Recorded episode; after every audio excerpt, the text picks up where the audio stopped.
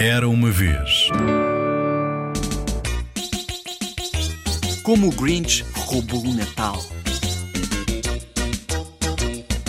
Todos os quem, no Vale da Vila Quem, gostavam do Natal a valer. Mas o Grinch, que vivia a norte da Vila Quem, o Grinch odiava o Natal. Odiava toda a estação. Por favor, não me perguntem porquê. Ninguém sabe a razão. Talvez fossem as suas ideias que estavam fora do lugar. Talvez fossem os sapatos a apertar-lhe o calcanhar. Mas eu acho, afinal, que a razão principal é que ele tem um coração bem mais pequeno do que o normal. Mas, seja qual for a razão, o seu coração aos sapatos ali estava antes do Natal a odiar os quem tão pacatos. Olhava da sua caverna, agrinchado e carrancudo, as janelas de luz que na vila iluminavam e aqueciam tudo. Sabia que na vila quem, qualquer quem ou o seu vizinho, estaria ocupado a preparar as croas de azevinho. Já estão a pendurar as meias. Desdenhou resmungão. Amanhã já é Natal. Já é Natal, pois então.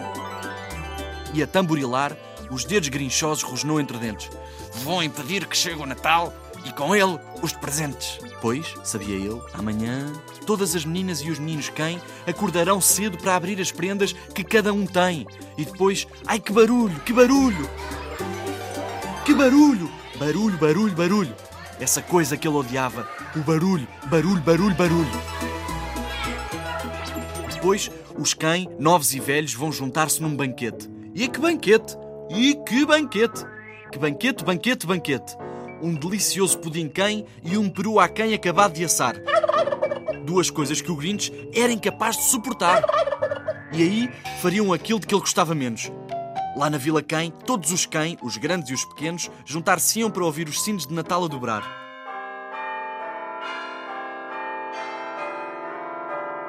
E depois, de mãos dadas, os quem começariam a cantar. Cantariam, se cantariam, se cantariam, cantariam, cantariam, cantariam. E quanto mais o Grinch pensava neste quem canta o Natal, mais o Grinch matutava. Tenho de acabar com isto, seja bem ou a mal. Já o aturo há 53 anos, se bem contei. Devo impedir que chegue este Natal? Mas como será que o farei? E de súbito teve uma ideia. Uma ideia horrível. O Grinch teve uma ideia magnífica e horrível. Já sei o que vou fazer. Disse num grito gutural e improvisou um chapéu e um casaco de Pai Natal. E riu com malandrice. Que belo truque, tão bem engrichado. Com casaco e chapéu, sou um Pai Natal chapado. Só preciso de uma rena. O Grinch olhou em volta, mas se por serem tão escassas, não havia renas à solta. Será que isso o fez desistir? Não. E disse de forma travessa: Se não arranja rena, faço uma. Ora essa. Chamou o seu cão, o Max, com um fio arranjado à pressa. Atou-lhe logo um longo chifre bem no cimo da cabeça. Depois colocou no seu trenó escangalhado algumas malas e sacos sem nada. Enquanto isso, o velho Max seguia na frente puxando a carrada. Ah, rena! Disse o Grinch, e o trenó começou a descida. Para as casas dos cães que dormiam, uma soneca bem merecida. Nas janelas não havia luz. A neve, calma, bailava no ar. Todos os cães sonhavam doces sonhos, de forma serena, quando ele chegou à praça e à primeira casa pequena. Esta é a primeira paragem, sibilou o Pai Natal engrichado. E agarrando nos sacos vazios, subiu o trenó para o telhado. Deslizou pela chaminé, não antecipava tanta estreiteza. Mas se o Pai Natal por lá passou, o Grinch também com certeza. Ficou preso só uma vez, por pouco mais que um segundo. Espreitou pela lareira, junto ao rebordo, lá do fundo. E viu as meias dos pequenos quem, bem compostas e penduradas. Estas meias, sorriu, são as primeiras coisas a ser levadas. Então deslizou ao de leve com um desagradável sorriso entre dentes. Serpenteou ao redor da sala e sorripiou os presentes. Armas faz de conta, patins, bicicletas, tambores. Jogos de dama, triciclos, pipocas e flores. Ensacou-os bem ensacados, depois o Grinch malvado levou os sacos um a um da chaminé ao telhado. E escapuliu-se até ao frigorífico, onde estaria guardado o banquete dos quem, o pudim quem e o peru assado. Num instante limpou tudo e não deixou peru nem nada. Na verdade, até levou a carne para quem enlatada. Depois, chaminé acima, enfiou alegremente a comida e disse num jogar: A árvore Natal vai já de seguida. O Grinch agarrou na árvore e, quando começou a empurrar, ouviu um som ligeiro como um de um pombo a arrulhar.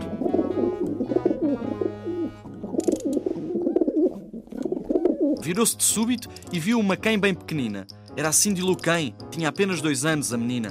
A pequena filha Kane reparou naquela trapaça, ao sair da cama para ir beber água de uma taça. Ela olhou para o Grinch e disse: Pai Natal, então, por que nos levas à árvore? Qual é a razão? Mas como sabem, o velho Grinch era esperto a valer e arranjou de imediato uma mentira para dizer. Ora, doce menina, Mentiu o Pai Natal desleal. esta árvore tem uma luz que acende muito mal. Vou levá-la à minha oficina para consertar lá. Depois e de seguida vou trazê-la para cá.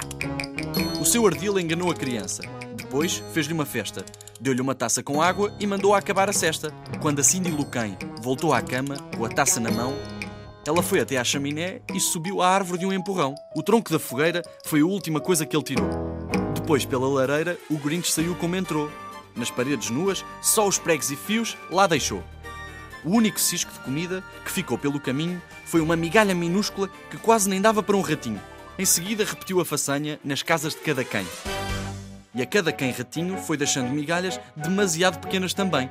Era meia-noite e um quarto. Todos os cães continuavam deitados. Todos os cães dormiam as sonecas. Quando, num ternó bem atulhados, enfiou os presentes, fios, etiquetas, papéis dourados, enfeites e árvores, fios prateados. A mil metros de altura, onde o monte Crumpit era mais inclinado, o Grinch deixou o ternó para despejar o que tinha roubado. Pobrezinhos quem? Trauteava numa voz engrichada. O Natal já está acabado e vão descobri-lo não tarda nada. Estão a acordar eu sei mesmo o que vão fazer. Ficarão de boca aberta perante o que irão ver. E depois, os cães da Vila Cã irão gritar: Não pode ser! Esse é um barulho, Disse a sorrir. que eu quero mesmo ouvir. Quieto, o Grinch levou a mão ao ouvido. E ouviu mesmo um som que a neve acima crescia. Começara baixinho e agora aumentava, subia. Mas não era um som triste. Que estranho, suave alegre. Um mistério. Não, não podia ser. Mas sim, era alegre, a sério. Olhou bem para a Vila Quem. O seu olhar era de espanto. Depois estremeceu. O que via era uma surpresa e tanto. Cada quem na Vila Quem, grandes e pequenos, cantavam e sem prendas, que as prendas eram o menos. Ele não tinha impedido o Natal de chegar. E chegara. De uma forma ou de outra, chegara como outrora.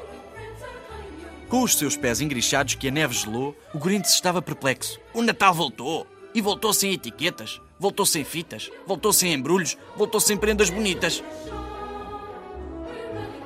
Esteve três horas a matutar no que observara. Depois, o Grinch lembrou-se de algo que nunca pensara. Talvez o Natal Pensou ele. não seja algo que está à venda. Talvez o Natal, quiçá, seja mais que uma prenda. O que aconteceu depois? Bem, na Vila Quem, o que se dizia era que o diminuto coração do Grinch duplicara três vezes nesse dia. E logo que a sua afeição deixou de se sentir tão apertada, o Grinch zuniu com o saco pela luz brilhante de madrugada e devolveu os brinquedos.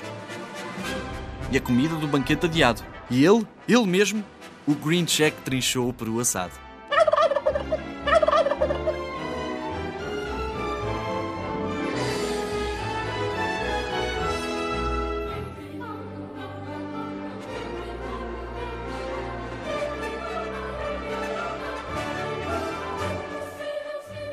Como o Grinch roubou o Natal é uma história de Dr. Seuss, traduzida por José Dias Pires, da editora Booksmart.